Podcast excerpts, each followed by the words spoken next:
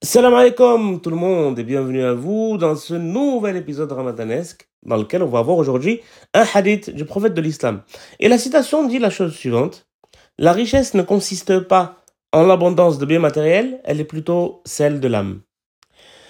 Ce que je me suis dit tout de suite, c'est que oui, en vérité, on, on est tous pour justement la richesse intérieure, la beauté intérieure. Être quelqu'un de bon pour soi-même, pour les autres, quelqu'un de prêt à changer, prêt à s'améliorer prêt à acquérir de nouvelles connaissances, prêt à aider autrui, quelqu'un de conscient de ses actes, de ce qu'il fait dans, dans la planète.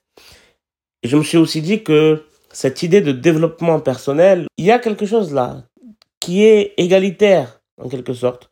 Nous pouvons tous décider d'enrichir notre, notre âme, d'enrichir notre côté spirituel.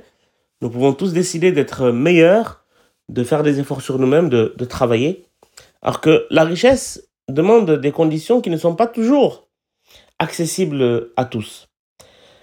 Parfois aussi, on peut obtenir la richesse de manière euh, euh, non légitime ou de manière malhonnête. On sait tous que l'argent n'a pas d'odeur. Alors, je vois plutôt moi ce hadith pas comme une opposition, c'est pas une opposition de la richesse matérielle à la richesse spirituelle ou à la, ou à la richesse de l'âme. Je vois plutôt ça comme une priorisation priorité de la richesse de l'âme sur la richesse et l'abondance matérielle. Le fait de dire que si on a une âme riche, justement, si on s'est éduqué, si on a euh, le bon mindset, ben en fait, cette richesse, on pourra la diriger de la bonne façon. Si on est conscient de, de nos actes, de ce qu'on fait, ben cette richesse, peut-être qu'on l'utilisera d'une meilleure manière que si notre âme est pauvre et que notre portefeuille est plein.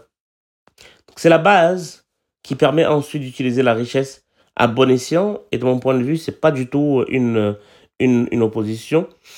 Alors, ce que je nous souhaite à tous, hein, c'est d'être riche euh, spirituellement, riche de sagesse, riche de science, riche de connaissances, et pourquoi pas riche d'argent. Alors, si vous êtes riche et que vous voulez partager et que vous voulez utiliser votre richesse à bon escient, je suis là. Allez, salam alaikum tout le monde.